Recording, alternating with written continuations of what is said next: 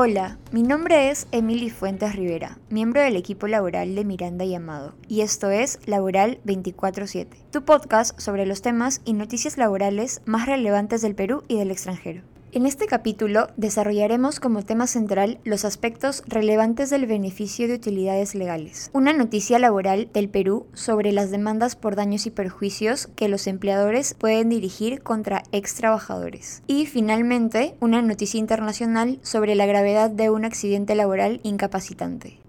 Como tema central explicaremos los aspectos clave del beneficio de utilidades. Este consiste en la obligación que tiene el empleador de repartir a sus trabajadores un porcentaje de la renta de tercera categoría generada en un determinado ejercicio. Las empresas que están obligadas a otorgar este beneficio son las que cuentan con más de 20 trabajadores en el ejercicio. A tal efecto, se suma el número de trabajadores que laboraron en cada mes y el resultado total se divide entre 12. La renta que sirve de base es la renta neta antes de impuestos. Sobre ella se aplica un porcentaje que depende de la actividad económica del empleador y ello será la suma total por repartir entre el total de trabajadores. Las empresas pesqueras, de telecomunicaciones e industriales deben distribuir el 10%. Las mineras, de comercio al por mayor y al por menor y restaurantes, el 8%. Y las que realizan otras actividades, el 5%. En el caso de las actividades agrarias, corresponde el 5% por las utilidades del ejercicio 2023, 7.5% por los ejercicios 2024 a 2026 y 10% a partir del ejercicio 2027. El monto que corresponde a cada trabajador depende de dos factores que se dividen del siguiente modo.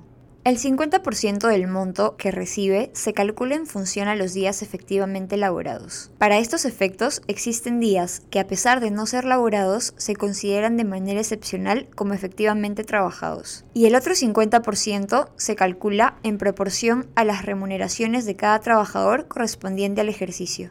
Un dato importante es que el monto otorgado por utilidad a cada trabajador no puede exceder de 18 remuneraciones mensuales por año. El exceso se debe destinar a un fondo estatal destinado a la capacitación y promoción del empleo.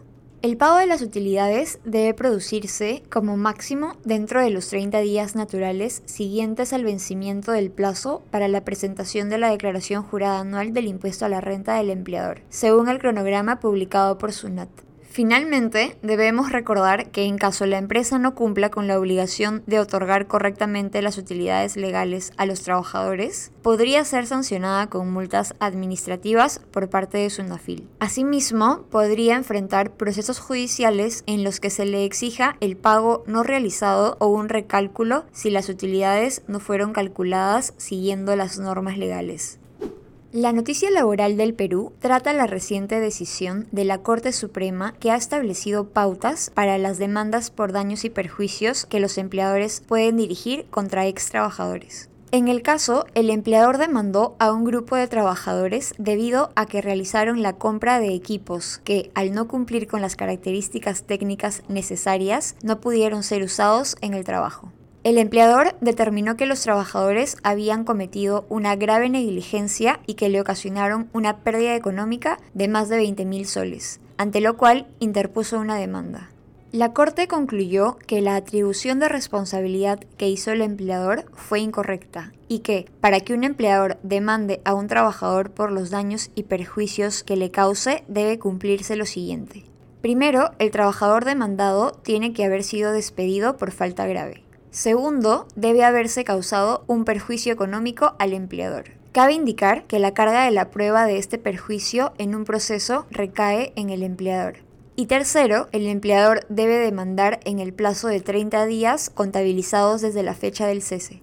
Las reglas descritas han sido declaradas doctrina jurisprudencial, por lo que deben ser seguidas por todos los jueces al resolver casos similares. Si deciden apartarse del criterio, deberán motivar adecuadamente sus razones. Considerando el carácter de esta casación, es importante revisar las políticas y reglamentos internos, así como la gestión de los casos disciplinarios a fin de prever este nuevo escenario de requisitos para una demanda judicial. Y la noticia laboral del extranjero viene desde España, donde el Tribunal Supremo confirmó la sentencia del Tribunal Superior de Madrid que indicó que si un trabajador pierde un ojo en un accidente laboral, ello no genera el derecho a recibir la pensión por incapacidad permanente total. El expediente aborda un accidente laboral de un joven de 27 años, quien se perforó el ojo izquierdo mientras realizaba una beca de formación en la empresa. El becario solicitó que se le reconozca una incapacidad permanente total como consecuencia del accidente. Sin embargo, el Tribunal Supremo consideró que correspondía que se le otorgue la incapacidad parcial, pues aún conservaba la visión de un ojo. En este caso, el Tribunal Supremo destacó que la diferencia entre la incapacidad total y parcial es que en la primera de ellas el trabajador no puede realizar sus labores habituales, mientras que en la segunda el trabajador sí puede seguir haciendo su trabajo, pero recibe una indemnización por tener una lesión que pueda afectar su rendimiento. El colegiado hace notar que la solución depende de un análisis caso por caso y en función de las labores habituales que realiza cada trabajador. Así, esta decisión es diferente a la de otro caso ocurrido en Galicia, en la que el trabajador también perdió un ojo, pero aquel utilizaba la visión para realizar sus labores habituales, por lo que en ese caso sí se declaró la incapacidad total. ¿Cuál crees que sería la opinión de las instancias públicas y privadas de la seguridad social y de los jueces en el país ante un caso similar? Gracias por escuchar este capítulo de Laboral 24/7. Si te gustó, por favor síguenos en Spotify o suscríbete en Apple Podcast. En el blog de Miranda y Amado podrás encontrar los links a las noticias laborales que hemos comentado. Finalmente, no te olvides de revisar nuestras alertas laborales y suscribirte a nuestro WhatsApp corporativo. Hasta la próxima.